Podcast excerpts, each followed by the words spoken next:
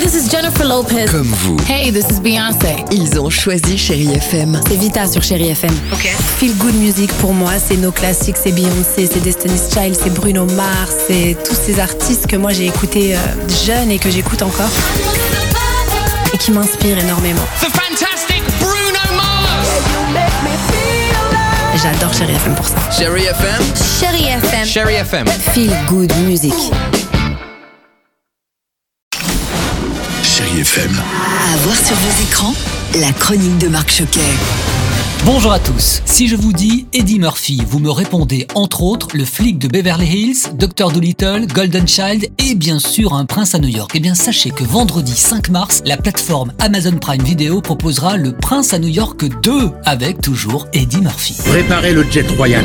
Nous repartons en Amérique. C'est hors de question, Votre Majesté. Come on Alors dans cette suite, Eddie Murphy ressort le costume du prince Hakim et va devoir trouver son héritier dans les rues de New York. Mais où se trouve le fils du roi Hakim Plus de 30 ans après la sortie du culte Un prince à New York, et bien la suite s'annonce complètement déjantée et fidèle à l'original. Un prince à New York 2 sur Amazon Prime Video. Côté sortie DVD Blu-ray et VOD, je souhaitais partager avec vous l'excellent film Miss de Ruben Alves avec Alexandre Vetter, Pascal Arbillot, Stéphie Selma ou encore Isabelle Nanty. Moi, mon rêve, ça serait de réparer les jouets cassés.